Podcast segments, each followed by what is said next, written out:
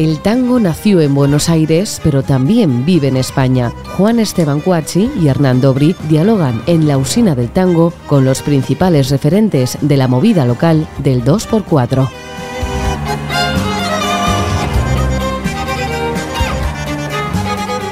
Hola, bienvenidos a una nueva emisión de La Usina del Tango. Hoy nos visita una pareja de bailarines, profesores y coreógrafos. Él estudió en la Escuela Nacional de Danzas de Argentina y se graduó como profesor de danzas nativas y folclore. Ella se formó en la Escuela Municipal de Danzas José Neglia en la ciudad de Morón. Desde 1978 han trabajado en numerosas compañías de folclore, actuaron en Casa Rosada, en Michelangelo, en La Ventana, en Taconeando, en Casablanca. En 1988 llegaron a, a España y desde entonces se han afincado en Madrid. Hoy en día son la pareja de tango más antigua de Madrid y la pionera en enseñar a bailar esta danza en casi todas las ciudades de España. Esto lo hacen en su escuela propia, en el conventillo, además de, de ser una de las milongas más importantes del país. Hoy nos visitan en la usina del tango Pablo Ojeda y Beatriz Romero. Muchísimas gracias por estar hoy con nosotros. No, gracias a ustedes por invitarnos. Buenos días. Bienvenidos, che. Gracias, gracias. Sabes que este, este programa, digamos, este podcast, como se dice ahora, arrancó con Graciela Giordano. ¿no? Entonces yo le decía a La Hernán primera de todas. que eh, teníamos que tra- traer como a la historia viviente de, de- de lo primero, ¿viste? Que no había nada, como Sí, que había tierra, ¿viste? Sí, sí. Eh, estaba Carlos Acuña, Sí, sí. Perón y Graciela, Sí, ¿no? menos, sí. Entonces, eh, claro, ustedes son los primeros, por lo que yo tengo entendido. Sí. Había, Creo tie- que sí, había ¿no? tierra y Sí, después vinieron eh, ustedes, en, ¿no? En Madrid, en Madrid no había nadie. Nosotros llegamos con un espectáculo que era Tango Review en el 88 y tuvimos la suerte de hacer una gira de cinco meses.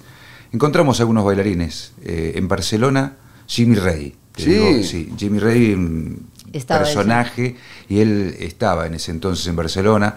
Enseñaba un poquito, pero el tango no, te- no tenía, no tenía raíces, digamos, no estaba bien, bien asentado y era puro espectáculo, como decís vos, ¿no? Carlos Acuña y bueno, y lógicamente eh, Graciela Giordano. Y en ese entonces estaban las peñas. Estaban de las peñas, folclore, ¿verdad? Sí, cuando claro, nosotros llegamos estaban de moda las peñas. Las peñas de folclore. sí. Y los restaurantes argentinos que tenían su pequeño espectáculo, pero que no tenían baile porque no tenían espacio.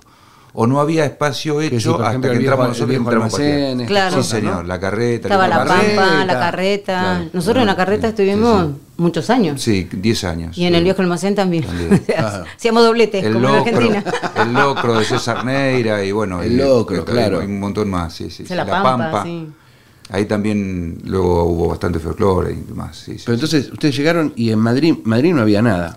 De tango no, en O sea, realidad. bailarines profesionales de tango y- no, habían pasado algunos espectáculos en algún momento, pero no había fincados ninguno. Y lo que es el baile no estaba. En realidad había mucho espectáculo para escuchar, pero no para bailar. Lo que hace la gente ahora, aparte de tomar clases, es poder participar bailando, ¿no? Por eso están las milongas. Y eso no había. Y entonces, en ese sentido, digamos que nosotros llegamos cuando estaba muy de moda el baile de salón y el tango estaba dentro de lo que era el baile de salón. Pero nada, te ponían un tango en toda la noche. Así que en realidad con el tema del baile fuimos un poco los que empezamos a, a mover el tema de las milongas. ¿Y cómo? Perdón. ¿Y cómo fue ese trabajo de insertar el tango en la costumbre madrileña? En, en que en los bailes de salón se pueda bailar un poco más de tango o que la gente le empiece a interesar Mm, eh, en- bailar tango. En realidad yo creo que la- a la gente cuando nosotros le, lle- le llegamos le gustaba bailar. O sea, ya hacían baile de salón, estaba lleno de sitios para ir a bailar salón, la gente iba como muy puesta en esa época. Y dentro de los bailes de salón yo creo que el tango, el rock and roll, y no sé Sí. si alguno más, No eran había. los que la gente quería hacer como, como especial. Porque luego un swing, un cha-cha-cha, una salsa, inclusive la salsa no estaba tan de moda. Lo bailaban como un poco general, pero cuando empezaron a bailar salón, buscaron como que en el rock and roll y en el tango querían como perfeccionar, por decirlo de alguna manera. Y eso que el español no es muy perfeccionista, el, el español le gusta bailar y le gusta disfrutar, pero no es un eh, perfeccionista en la danza, ¿no? Pero bueno, yo creo que al final se trata de eso, que la gente disfrute aprendiendo y disfrutando bailando, ¿no? Pero yo creo que en ese sentido fue un poco como empezó el tema de que la gente empezó a querer ver o aprender tango. Pero bueno, dio la casualidad del espectáculo que, Sí, sí, que claro. también la gente lo vio. El espectáculo influyó mucho porque como tenía cinco parejas de baile, mm, cada una con su estilo y demás, este, como cualquier otro espectáculo, ¿no? Eh, lo vio mucha gente y nos, nos preguntaban si nos dábamos clases o que, cuánto tiempo íbamos a estar y demás. Y ahí surgió la idea un poco mía y de Beatriz de, de- de buscar un lugar donde enseñen a bailar baile de salón, porque no había lugar de tango específico, como dice ella. Eh, y nos ofrecimos, dijimos, mire, nosotros vamos a estar aquí dos meses, si quieren, en algún momento damos algunas clases. Y así fue, empezamos a dar clases exclusivamente de tango, unos cursos como se dicen ahora intensivos, ¿no? unos workshops de fin de semana. Y el primer grupo que tuvimos lo tuvimos que dividir en dos, porque había 80 personas apuntadas. Sí, fue así. Sí, ¿Y aparte sí. en cuántos días? Sí, en 15 días. 15 días. O sea, nosotros llegamos, fíjate, va a ser 35 años el 8 de noviembre que debutamos en el Teatro Alcázar. Y No, en el Albéniz. En el Albéniz, perdón, en el Albéniz. Ahí estuvimos cinco días, vinimos justo por el- estos festivales de- que había de otoño en Madrid, Claro. y luego pasamos al Teatro Alcázar, es verdad. Y el 16, 17 de noviembre ya estábamos dando clases, los fines de semana. Fue rapidísimo. Y fue muy, una- un boom este, muy grande. Cuando volvimos de gira, porque estuvimos hasta eh, Semana Santa del, del 89, el empresario, vamos a decir así, la persona que nos organizaba, eh, nos volvió a preguntar, pero ya se van a Buenos Aires, ¿por qué no se quedan un tiempo más? Eh, que hay mucha gente que quiere seguir aprendiendo. Y además hay una discoteca de baile de salón, BAT, se llamaba, debajo, claro, sí. debajo de Pachá. Este, era típica de baile de salón, nos dijo, ahí vamos a empezar nosotros. Es más, habíamos conocido a la Universal, la sala Universal, que estaba en la Plaza Manuel Becerra, doctor Esquerdo número 2, y ahí empezamos, ahí empezamos a dar nuestras clases. Luego se cerró justo en diciembre del 88. Para, febrero, para abril del 89 nosotros volvimos y nos ofrecieron dar clases y, y hacer un pequeño show de tres temas, tres veces por semana, miércoles, viernes y sábado. Dije, bueno, ¿qué hacemos? ¿Qué no hacemos? Teníamos Nos vamos, 25 no nos años. vamos. Estaba lo del lío de Alfonsín. La Claro. hiperinflación de Alfonsín, nuestros padres dijeron, no, quédense, si pueden, quédense. Y así fue, nos quedamos a ver, a probar, Y a probar, quedaron. nos Y quedamos. todavía estamos, ¿no? Todavía Sí, estamos. Todavía estamos probando, ¿no? Bueno, mucho tiempo volvíamos a Argentina y decíamos, vivimos en Argentina y trabajábamos en España, pero en realidad íbamos dos meses, tres como mucho, y el resto estábamos acá, pero era la idea de, sigo viviendo en Argentina, pero al final ya eh, dijimos, tenemos que afinca- afincarnos en algún sitio y decidimos que este lugar era el mejor, ¿no? ¿Y qué cambió en, en esa, en esa Madrid que, que los recibió y en, y, y en lo, que ve- lo que veían ustedes de tango en esa época y lo que ven hoy? Mirá, eh, hubo varios cambios. Eh, uno de ellos justamente, lo estábamos nombrando antes, existían las peñas de folclore que se fueron diluyendo, igual que, entre comillas, los restaurantes argentinos con espectáculo.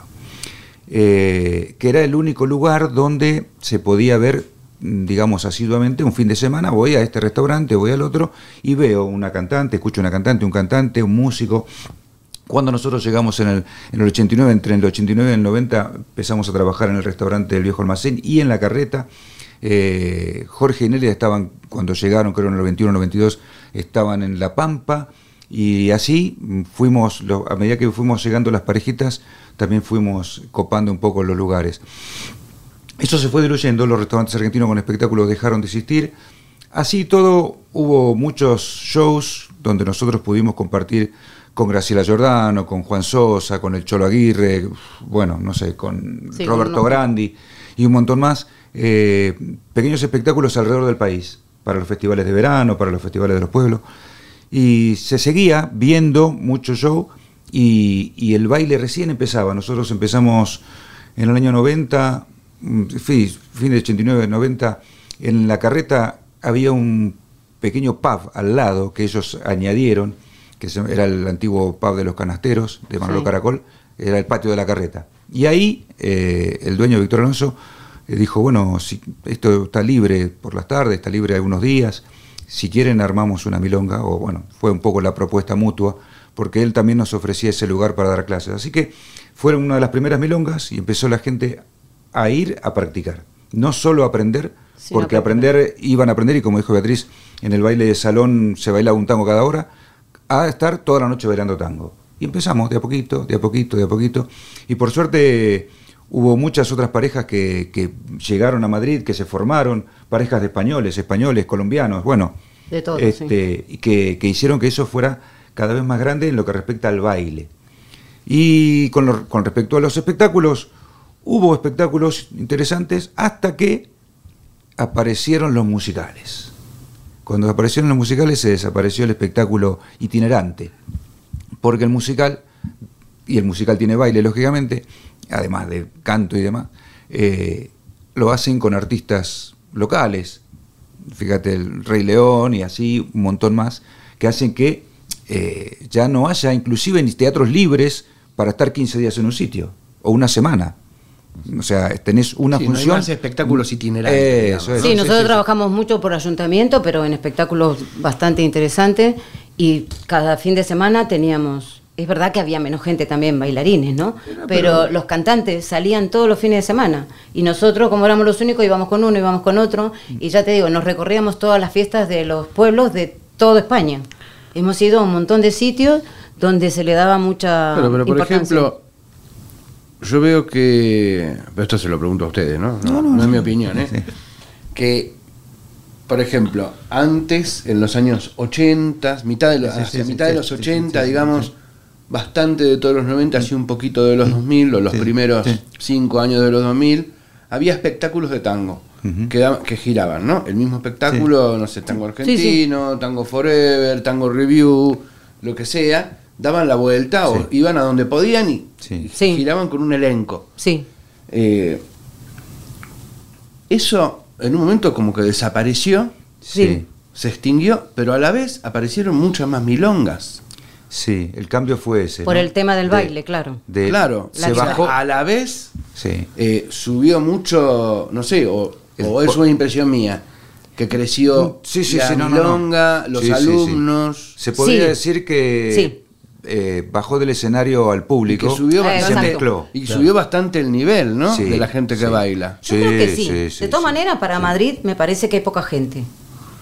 Para lo que es Madrid. Tendría que haber mucho más movida, ¿no? Tendría que ser Y- una cosa más París, así que hay Sí. 38 Sí. millones de milongas. Sí, Sí. en realidad yo creo, estamos bien, porque la verdad que todos creo que trabajamos más o menos, el ambiente ha crecido, eh, la gente, lo que te decía, a lo mejor el español no es tan perfeccionista, le encanta tomar clase porque va con el grupo de amigos y luego se sienta a tomar una copa mientras baila, no es el perfeccionista que hay en Alemania, que por ahí se curran tomando clases particulares porque quieren mejorar mucho.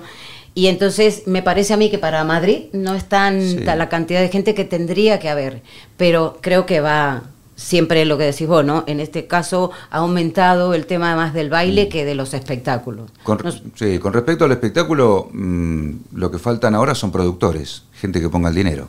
claro, ahí está. Eh, antes había un productor, nosotros trabajábamos con un empresario, alguien que apostaba, alguien que iba y alquilaba un teatro tres días, cuatro días, y el tipo iba y ganaba o perdía, y bueno, y así funcionaban las cosas. Eh, Forever Tango, Tango Pasión y todos los espectáculos todos que vos dijiste eh, funcionaban de la misma manera. Pero se de- dejó de apostarse por eso, ya te digo, yo creo que el espectáculo que más eh, existe ahora es musical, o los monólogos o los pequeños espectáculos de dos, tres días.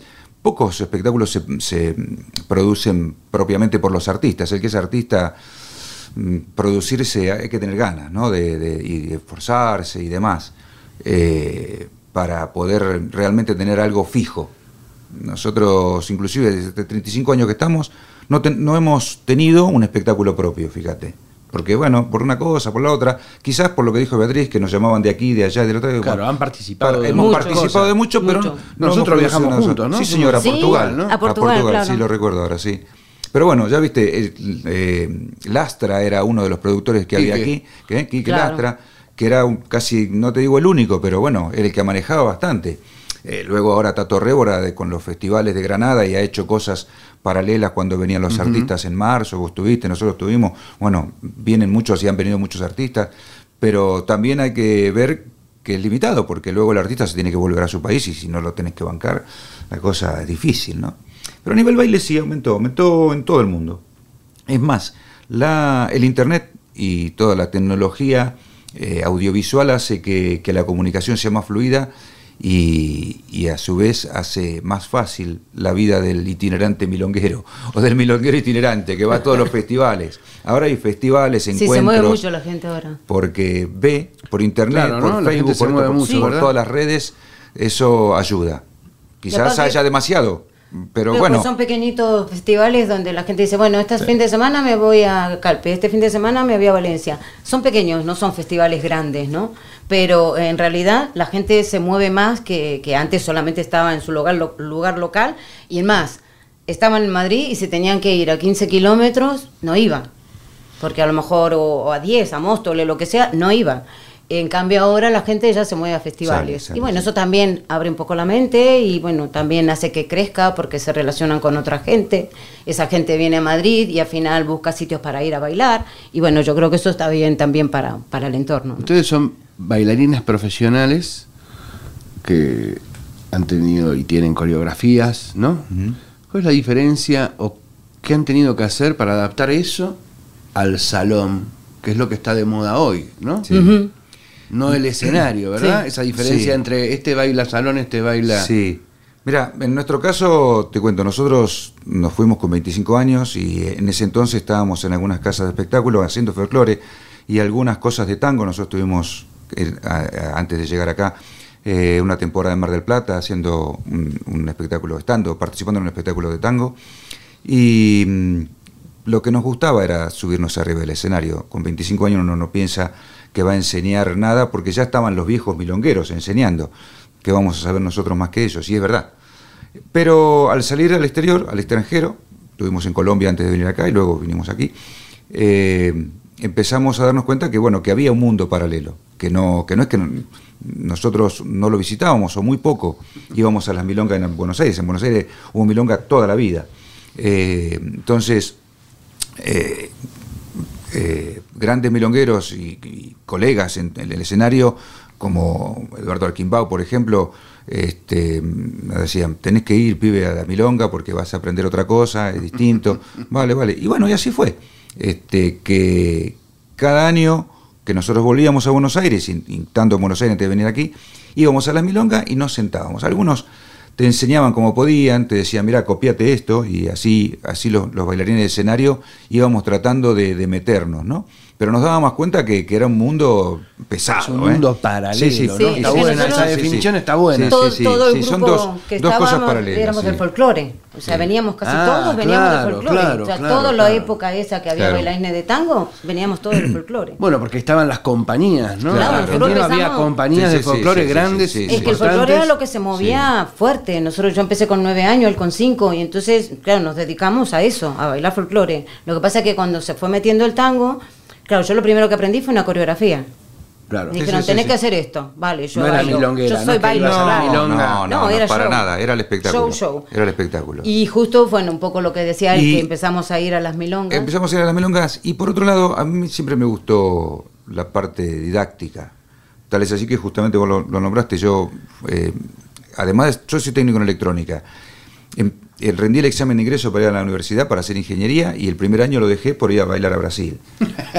Es más, fui a bailar a Río de Janeiro. no sé si me explico. Y estaba con la camiseta azul y oro. Bueno, eso es otro tema. Este, y este sábado volvemos. Em, y entonces. Entonces, este.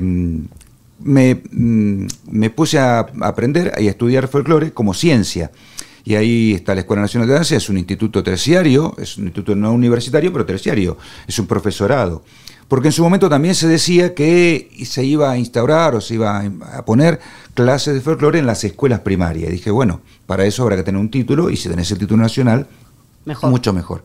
Y a mí me abrió un poco la, más la mente en lo que respecta al análisis de los movimientos, ¿no? la parte coreográfica y lógicamente la parte de enseñanza. Y me ayudó muchísimo, y ella también que hizo la Escuela de Morón, nos ayudó muchísimo a tratar de, darnos cuenta que lo que hacíamos nosotros arriba del escenario había que desmembranarlo, verlo, porque tiene una base, eh, lógicamente, de tango popular. No, nosotros no éramos bailarines clásicos. tiene la base de tango popular, pero como mm, espectáculo. De- como espectáculo había que hacerlo todos los días igual. Como en una obra de teatro tenés que aprenderte la letra, ¿no? Y la- la- la- el guion, el argumento. Y, y eso Sí, sí. te lo tenés que saber, no te, podés, lo- te lo puedes saltar. Eh, y bueno, de esa manera vimos que, lógicamente, y nos dimos cuenta con la milonga, que el tango tiene una improvisación sobre una base que, que no la descubrimos nosotros. Antes que nosotros, lógicamente, eh, Copes, Eduardo y un montón más, los de Incel, hicieron vídeos, hicieron libros de cómo enseñar, de cómo enseñar para bailar de salón, con unos pequeños pasos, con una pequeña guía, y eso fue un poco diciendo, bueno, ten- tenemos que buscar un poco esa, e- ¿Y ese ustedes camino. qué enseñaban cuando llegaron acá? ¿Que daban las clases, por ejemplo? Enseñábamos tango de salón. Que en tango de salón. Claro, Básico, porque, la gente no sabía distinto, nada. ¿no? Tan- o sea, Sí, enseñábamos tango popular igual que ahora. ver, Igual la que ahora. diferencia es que nosotros cuando hacíamos show hacíamos tango de salón dentro del estilo nuestro porque éramos de gauchos eh, con con floritura, que Claro. con salto, que con más gancho, que porque Con yo cuando caída, nosotros le enseñamos sí. a la gente que eran dos, dos fines de semana lo que, Sí, sí, lo sí. que íbamos a dar de clase. En realidad, ni gancho, ni boleo, ni nada. O sea, caminar, el Paso paso, básico. básico. Ocho adelante y ocho más. atrás. Pero fíjate, la gente nos decía, hey, ¿por qué no me enseñan ese saltito que hacen claro, pero la gente pedía. ¿no? Claro, Sí, veía claro, el la gente espectáculo veía eso en el show. y quería terminar cada bloque. tango como si fuera una pose final. Digo, pero para yo te puedo enseñar la pose final, pero tenés que saber cuándo va a terminar el tango. Vamos, vamos a probar. Y, y- porque al final le das Claro, un poco el gusto. Digo, oído. vamos a aprender esta final. Un, dos, tres, cuatro. Muy bien. Un, dos, tres, cuatro. Todo bien. Ahora yo les pongo el tango. Cuando el tango terminen, ustedes tienen que terminar con el tango. No terminaba ninguno. Porque Estaba estaban muy ahí. pensando en el paso cuando Me se imagino a mi suegro, Fausto. ¿Cómo? ¿No? Pero él tenía un ritmo. Pero no. Era un capo, ¿no? Sí. Suegro, nosotros fue mira, Sí. uno de los primeros personas y amigos que conocimos eh, eh, a Fausto y a Maruja y Araceli, ¿no? Claro. Este, tu señora. ¿Qué más? Eh, ella, había unos concursos que había en la Comunidad de Madrid, los concursos del 2 de mayo, que eran los concursos de baile de salón, y Fausto concursó mm, primero con la señora, con Maruja, y al otro año concursó con, con Araceli, Claro, con Rebeca. exactamente. Y esto que no lo sepa nadie, ¿no?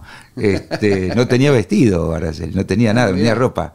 Y entonces Beatriz le prestó un vestidito rosa que No tenía. creer. Se- Le prestó un vestidito rosa que tenía y ella bailó. Y yo no me acuerdo si ese año sal- salieron campeones o subcampeones, Sí, algo así. ganaron. Yo- Ca- porque Fausto siempre me habló Sí. de ustedes de- con un amor y una cosa como que había aparecido un faro en Madrid, ¿viste? Sí, sí, Sí. la verdad que Y era... Rebeca también, ¿no? Me Sí, habla y me sí. dice, no, es que no había nada. Y claro, íbamos a tomar clases. O sea, Sí, se iban sí, a las este- prácticas que hacíamos en Sí, Santa Isabel. En Santa Isabel 7, en la en escuela la Nacho. escuela de Nacho. O sea, de esos años. Qué bárbaro, claro. Sí, Nacho, en Nacho. claro. Ahí empezamos nosotros nuestras pequeñas prácticas, que lo que hacíamos era eh, pa- pagar el alquiler de la sala y Dos horas a la o tres gente horas y para ¿Cómo que cambió el mundo y cómo cambió Madrid, ¿no? Sí. Todo, sí. sí, sí, sí. Nosotros debemos ser los más antiguos, ¿no, viejo? Más No, antiguos. Pero también somos, creo, los que más milonga hemos tenido. Sí, tuvimos Y suerte. aparte tuvieron el festival, Sí, que era sí, Sí, el encuentro, Sí, sí. el encuentro de Tango con los Grandes fue algo, una, una apuesta grande. Ahí, esa fue la, la- la producción nuestra. Nuestra. realmente, no con el espectáculo, sino con el tango de salón. Queríamos, porque ya estábamos viajando por, por Europa, que había festivales en todos lados con un montón de maestros muy buenos eh, y que aquí no conocían. Entonces dijimos, nosotros tenemos que, que ha- que hacer que vengan. Y nos propusimos en el 97 hacer un primer festival que le llamamos Encuentro de Tango con los Grandes. Y no lo hicimos en cualquier lado, lo hicimos en el Círculo de Bellas Artes de Sí, Madrid. el salón el es salón de baile. Sí, el sí. salón de baile del Círculo de Bellas Artes, donde se hacen los bailes de máscara, donde se hacen las presentaciones de automóviles. Bueno, ahí fuimos nosotros con, to- con toda la todas cara. ganas. ¿Cuánto cuesta alquilar esto? XXXXXX, o sea, Pesetas. muchos X. Pesetas. Sí, muchos X, se- pesetas. No importa. Millones de no importa. pesetas. Sí, Madre mía, no importa. Y Dijimos, ¿qué hacemos? Yo- nosotros tenemos un equilibrio, ¿no? Llevamos muchos años juntos. Eh, y él es como. A mí me gusta. Y hacer yo cosas, como, ay, Más que un no. equilibrio, un acuerdo. Sí, sí, ¿no? sí, sí. Pero un equilibrio porque él es muy lanzado y yo soy más tranquila, más miedosa, más. Si fuera por mí no tendría casa, no tendría nada porque no, no me quiero meter, no me quiero. Pero al final él me convencía, yo lo convencía y llegábamos a un acuerdo. Entonces la verdad que tirando para adelante los dos eh, juntos la cosa es diferente, ¿no? Que cuando uno quiere algo y el otro nada. No, y la verdad sí, que siempre llegamos a ese equilibrio y al final lo de los encuentros fue, fue una buena apuesta. Un algo, algo lindo porque eso hizo que, que mucha gente viera y, y se abriera la- la- eh, el mundo a, a aprender a bailar tango con otros maestros, que no éramos los cuatro que estábamos en Madrid, que no éramos los únicos, pero que también vieran que el tango que aprendían en Madrid no era un tango inventado por nosotros para sacarle plata a la gente, sino que era el tango que se bailaba en Buenos Aires, el tango que se bailó, Claro, que se bailaba en todo el mundo. Claro, de que lo que Inclusive- estaban haciendo estaba Sí, bien, ¿no? Inclusive en el 94 y en el 96, antes del festival, organizamos con alumnos dos viajes a Buenos Aires, en el verano, en agosto. Y los llevamos, como 15, 20 este, alumnos, que había que, lógicamente, ellos pagaban el hotel, pagaban el viaje, pagaban todo, y nosotros dijimos, nosotros los vamos a hacer de guía para que ustedes conozcan las milongas en Buenos Aires y si quieren tomar clases, les vamos a presentar a, a buenos maestros, porque hay de todo, ¿no?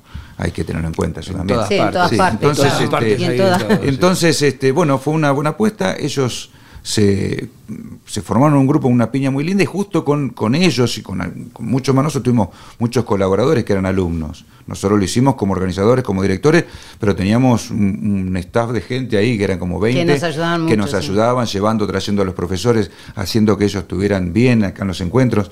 Y realmente funcionó muy bien. Hasta que la gripe A, Ah, creo, sí, en el, la en del el 2000, 2006, 2007. 2008, por ahí, no Sí, me acuerdo. nos cortó y ya eh, cambió, cambió bastante. Ya no hay tantos profesores en los festivales, hay DJs. y los algunos. También eh, influyó el cambio de manera mm, relativamente positiva el, el campeonato mundial. Otra de las cosas que, que dio la vuelta al mundo y que le dio una vuelta de rosca más al baile popular, porque si bien había concursos de baile de coreografía, había concursos de baile social. Y empezaron rusos, americanos, japoneses, chinos, colombianos, de todo el mundo a ir a Buenos Aires y a prepararse, parejas jóvenes, a prepararse para bailar, con un nivel espectacular, sinceramente. Sí. Sí, sinceramente. Entonces ahora hay, bueno, está el título, ¿no? De campeón del mundo, de no sé qué, campeón del mundo de no sé cuánto, del año tal y tal y igual. Bueno, perfecto. Son gente joven que, que ayuda a que todo esto siga creciendo, ¿no? Ahora ustedes recién hablaban de, de, de los DJs. ¿no?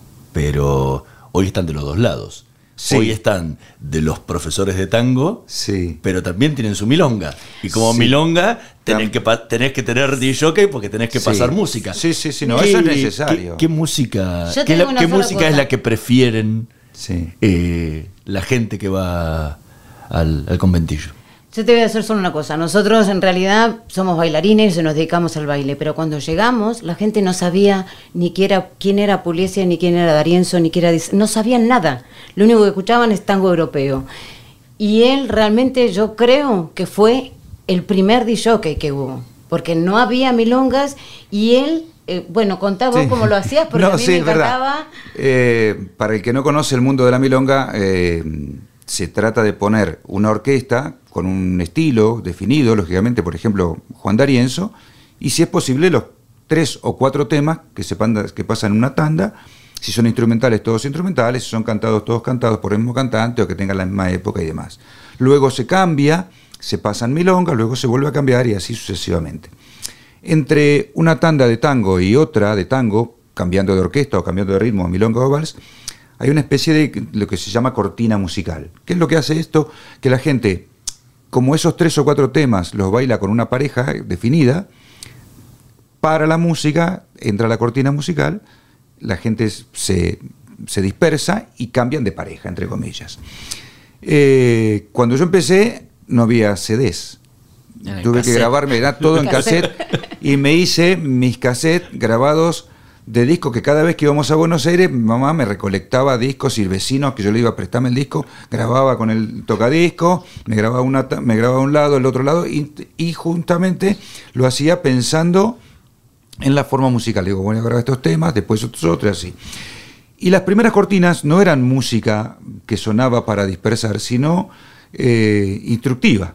Yo decía, bueno, hemos terminado de bailar con la orquesta de Aníbal Troilo Pichuco, eh, del año tal, con la voz de Francisco Fiorentino, los temas Hacía tal, de- tal y de tal. radio, de- claro, Sí, claro, sí, sí, sí, sí, yo sí. le decía, Sí, nadie se sí. va a enterar, Pablo, lo que Sí. estás diciendo. No, pero está gente- buenísimo. Buenísimo, Sí, sí. porque me sorprendió momento- a mí que gente venía y me decía, ¿qué me dijiste que era ese cantor que me encantó? Claro. Dije, ah, y ojo, no, no había, funcionando. no había internet, no había redes sociales, no había nada. Y copiaban los, los títulos e iban a. ¿Dónde puedo comprar discos? Le digo, mira, en el único lugar que yo conozco es el corte inglés. Entonces, iban al corte inglés, tango, y le daban Gardel o Piazzolla. Claro. Y se acabó el partido, no había más. ¿Viste? Entonces este, le pedían, pero bueno, tenían que traer la importación. Como, re- repito, no había. No, al no haber CD, el CD facilitó mucho todo, ¿no? El vinilo y el cassette era una cosa muy, muy precaria. Sí, aparte bueno, una época sí. donde el tango no era. No, no, no, no. no era popular ni no, en no, Argentina, no, para ¿no? nada, para nada, para nada. A medida que, que se fue popularizando y que fueron muchos turistas a Argentina a buscar tango, a buscar tango, a buscar tango, dijeron a la discográfica, vamos a grabar, vamos a regrabar, vamos a sacar. Y cuando empezaron los CDs, este, empezaron a, ver este, recopilaciones ¿eh? que, que fueron importantísimas, ¿no? Eh, y eso que había muchos máster que se habían roto, eh, discos de pasta, que, de matrices que, que no existían más, bueno, por un montón de ¿Seguís circunstancias. haciendo eso entre, entre las tandas? De vez en cuando lo hago, sí, a mí me buenísimo. gusta, a mí me gusta. No, a mí muy me gusta, buena idea. a mí me gusta. Sí, a mí me encanta ahora, porque al principio yo decía, es que no te escucha nadie, vos le estás contando y nadie te da... y es verdad, la gente bailaba, estaba pensando, pero después ya me sorprendió Sí, eso, ¿no? sí, que sí, la sí. gente preguntaba y dije, bueno, mira, esto Sí, funciona. es interesante, como dije, ¿no? Eh, es instructivo, la gente no conocía a nadie, entonces de esa manera iban este, tratando de aprender. Ahora agarran el Shazam ese, ¿cómo es? Que estoy escuchando. No, Lo y La te milonga, todo. la milonga Sí. tiene una tradición histórica y a la vez el mundo va teniendo eh, cambios, ¿no? Cambios sociales. Sí, sí, sí. Sobre todo la última gran así revolución feminista a nivel mundial que, que apareció muy fuerte, ¿no? Sí, sí, sí. Y que yo a veces siento como que interpela, si le toca interpelar, a los códigos de la milonga, Sí. a los códigos más duros de la milonga. Sí. Ustedes, ¿qué piensan? ¿Cómo lo ven? Mira, mm, ¿Tiene que nosotros ver? ¿No tiene venimos. que ver? Sí, sí, sí, sí, sí. Nosotros venimos de, de la época y vimos en donde la mujer era sumisa, sentada en la mesa. Estaba este famoso código del cabeceo, donde el hombre no iba a, a- o a- no se acercaba a la mesa a invitarla a bailar, sino que de lejos se hacían señas y entonces al final se encontraban en la pista. Eh, eso era un código y, y tiene su porqué. Había, bueno, vergüenza de ser rechazado y demás, y entonces así uno podía ser, eh, podía elegir tanto el hombre mirando Como a la mujer. mujer.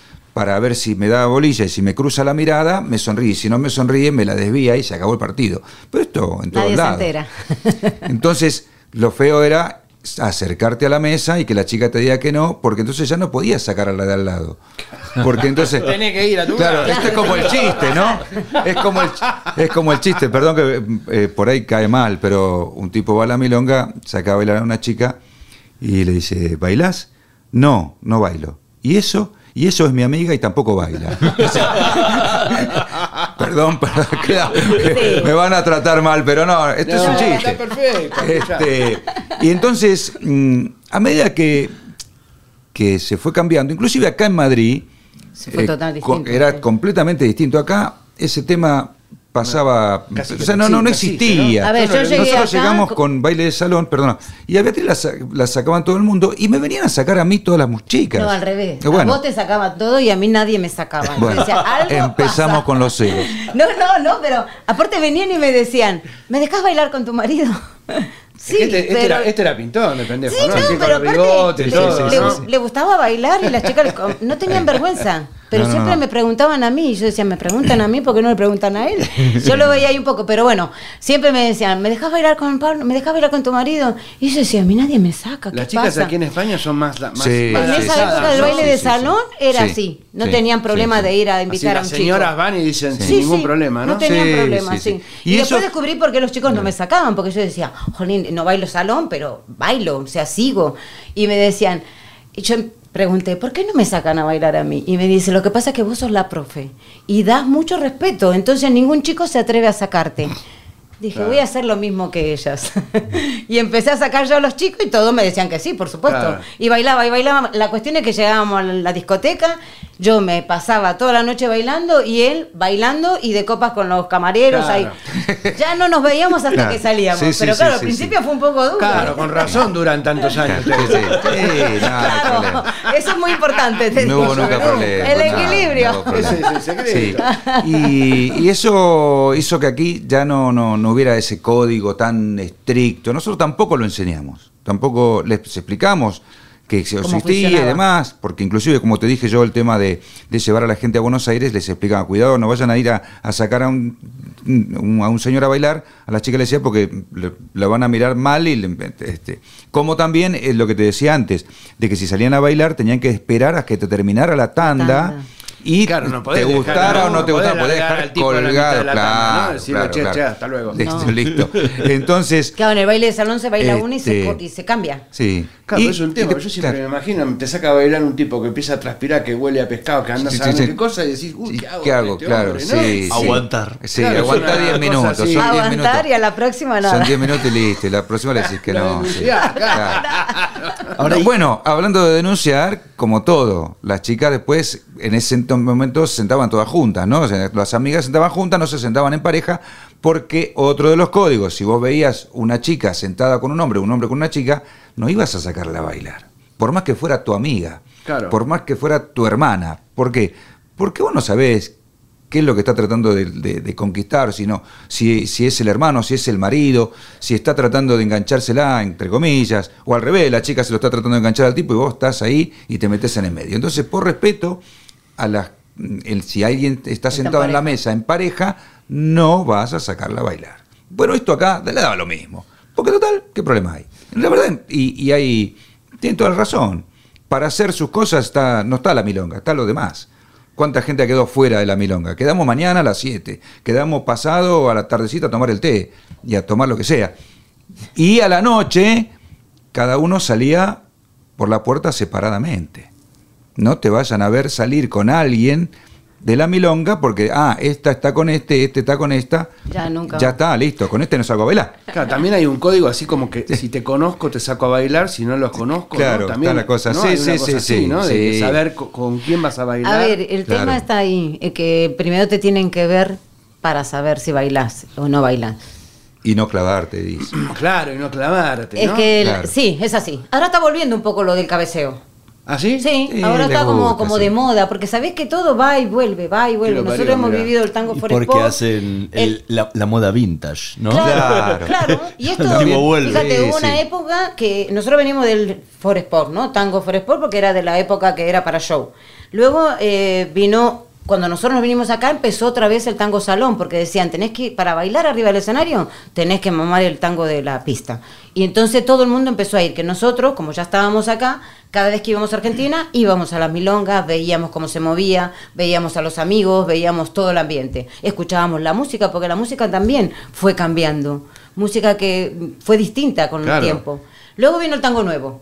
Estaba todo el mundo enloquecido con el Ah, tango la nuevo. onda del El tango, tango nuevo, electrónico. Claro, tango electrónico, todo el mundo quería Chicho, bailar tango este electrónico. Todo, Sí, sí, todo. sí, sí. Baile Pero y inclusive música. música, música. Sí, sí, sí. Baile y Gotham música, Project claro. y, claro. y ahí todo lo demás, ¿no? Y luego fue como volver otra vez a, los, a lo antiguo.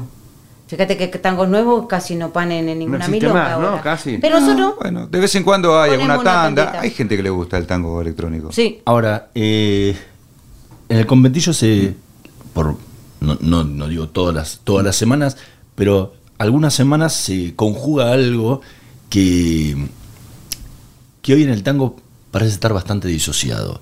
Los que van a escuchar tango no bailan.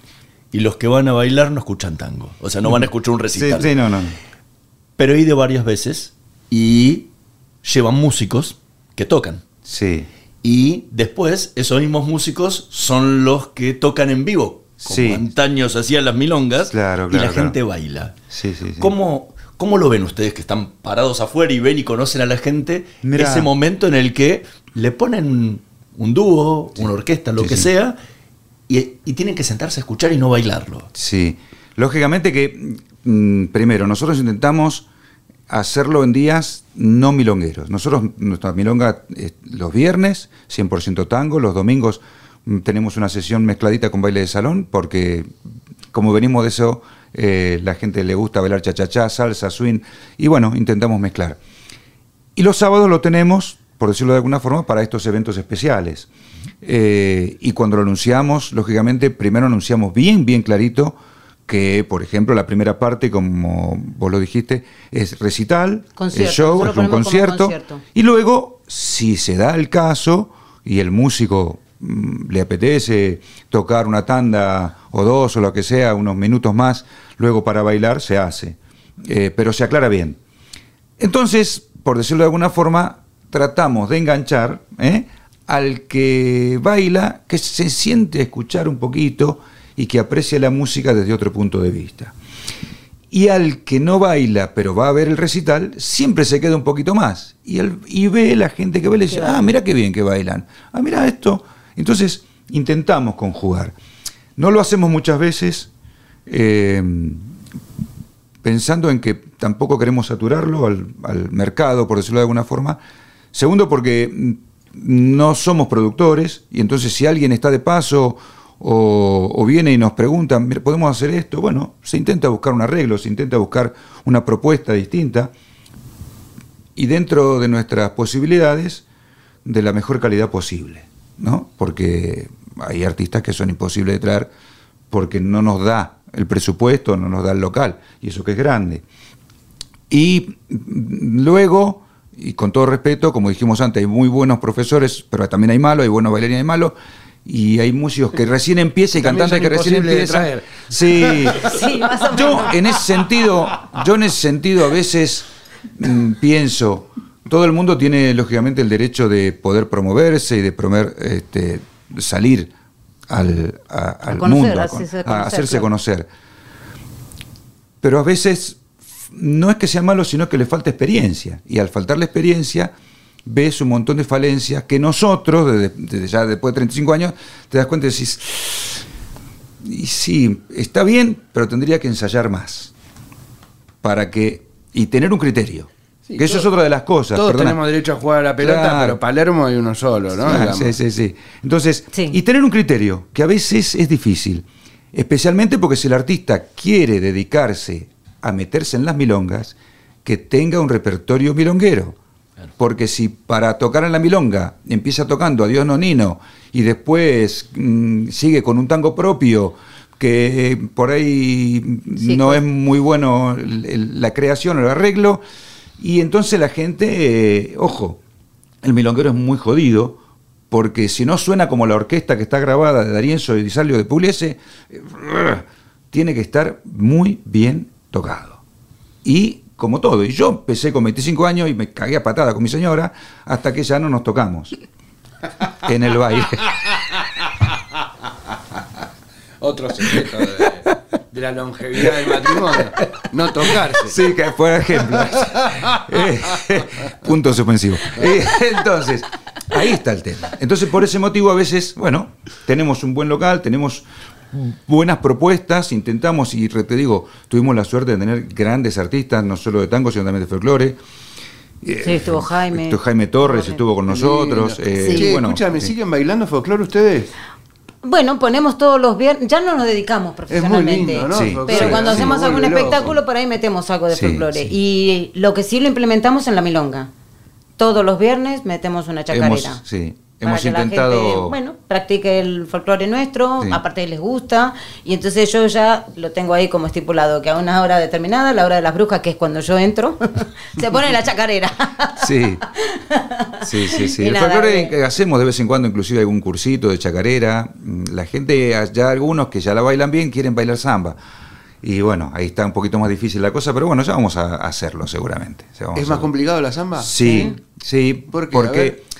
Es un ritmo distinto y entonces hay que manejar bastante más los silencios. Eh, tiene más libertad, pero también tiene más dificultad, justamente por eso. Y digamos que coreográficamente tiene más complejidad que dar una vuelta y zapateo, vuelta y zapateo, que es básicamente la chacarera, el gato y la mayoría. Eh, en la samba, que es bastante más lenta y tiene otro, ot- otra cadencia musical, hay vueltas, contravueltas, hay cambios en la mitad. de base, mm, entonces te puedes perder porque entre que dar vuelta para la izquierda y dar vuelta para la derecha, Ya no no, sabes dónde sabes estás. dónde estabas parado y entonces bueno, Sí, eso eh, la, pasa a impro- menudo. la improvisación, la improvisación hace que no te des cuenta o no se den cuenta los de afuera, pero tenés que saberla, ¿no? ¿Y con el tango qué diferencia, Mira, el qué tango complicación más tiene? Mira, o el, menos. el tango eh, es difícil, entre comillas, de, de hacerlo bien por la práctica, te diría yo, por la práctica. Porque el que aprende a bailar tiene que ir, además de tomar clase, a bailar. Tiene que ir a los bailes, tiene que ir a las milongas. Si con una hora por semana vos pensás que vas a aprender a bailar y vas a tardar frita, 10 ¿no? años Y quizás ni aprendas. Pero Sí, una persona de De iniciación... semana a semana se te olvida. Está bueno eso. Es que- aunque tomes clases, Sí, sí, sí, nuevo. sí, sí, aunque sí, tomes aunque clases una tomes vez a la clase, semana, hay que ir a bailar. Quizás ni Sí, aprendas. Sí, sí, sí, sí, sí, sí. Sí, el tema de, Sí, de la milonga te enseña eh, socialmente a moverte. Es como si vos tuvieras todo el tiempo con un coche, con un auto de escuela que está el tipo al lado ayudándote con los pedales. Si no salís a la calle, no vas a aprender nunca, porque estás, con, estás nada más que en clase. Claro, nunca vas a entrar en la ropa. En la- claro. Aquí por suerte, acá por suerte no, no, no, nadie te echa de la pista. En su momento a los principiantes dicen, no, no, ustedes a otro lado. Pero en nuestra milonga y en un montón de milongas no hay distinción de niveles, ¿no? Aunque a la gente le gusta bailar con el que baila bien, está todo fantástico. Bueno, pero, pero intentamos. alguna bronca en Sí, sí, sí, gente sí, de que vez en no cuando. baila en el Sí. sentido porque se hace loco. lógico, sí, y sí. Pero- se hace el artista y... Lo- A ver. Ahí está la diferencia. Una cosa es hacerse el artista y, Y lo hace mal, y otra cosa es que recién empieza y si le enseñás bien y le enseñás bien a circular, va a ir a la misma velocidad y al mismo ritmo. La dificultad entonces está en eso, ¿no? En, en, en practicar, en muchas horas. Después podés tener un esquema básico, pero al final, sea el método que sea que te enseñe el profesor, termina todo yendo, como te dije antes, a la milonga y la milonga te endereza todos los palitos torcidos que tengas, te los pone derechito los patitos como Los se de acá dice. también, como Y al. Los de acá también, ¿eh? Los patitos y al final entras. Si te gusta el ambiente, entras porque es- ves, es como el tráfico. No puedes ir por la derecha y por la izquierda con el coche, tenés que seguir por tu carril, podés irte para la izquierda, podés irte para la derecha, podés acelerar un poquito, pero no podés ir mucho más rápido porque chocas, no podés ir más lento porque te tocan bocina. En definitiva, es socialmente la milonga te va llevando, te va llevando, te va llevando. Después está el que baila con cuatro pasos bien hechos y punto. Y está el que le gusta el virtuosismo, que entonces hace más pasos. Bueno, para ser más virtuoso tenés que tener más práctica también, lógicamente. O sea que en no ese sentido, golpe. porque el virtuosismo, bueno, la naturalidad te puede salir, pero el tango se baila de a dos. Entonces, no hay un solista, hay una pareja. Y a veces, mm, justamente, eh, cuando vos ves una pareja bailar y te fijas en uno o en el otro, sea hombre o mujer, algo no, no está Equilibrado. equilibrado. Cuando ves una pareja es cuando vos ves que está el ensamble bien hecho. Si ves el bailarín con una chica que lo acompaña o una chica que revolea mucho las piernas y vos no sabés ni con quién está bailando, es que el chico es un partner. Pero bueno, eh, es difícil eso, ¿no? Pablo Ojeda, Beatriz Romero, muchísimas gracias por habernos acompañado hoy en la usina del tango. Fue un placer enorme y hasta a mí, que soy un patadura, me dan ganas de ir a No. bailar. Muchas gracias por Sí, venir. sí, no, gracias a ustedes. por la invitación. Y gracias por haber venido a España. Sí, bueno. No, bueno, pero parece Sí, sí, sí. Este, que no, pero alguien tiene que ser el primero, ¿viste? Sí, Sí, formar poco tanta gente, el ¿no? camino, sí, sí, sí. sí, Así que muchas sí. gracias por eso. Caímos en ese momento y por suerte pudimos plantar nuestra semillita. que cayeron ustedes y no otros. No Bueno, caído. Yo creo que hubiera caído otro, pero bueno, tuvimos suerte. Nosotros nos vamos a reencontrar en la próxima emisión de La Usina del Tango. Nos vemos.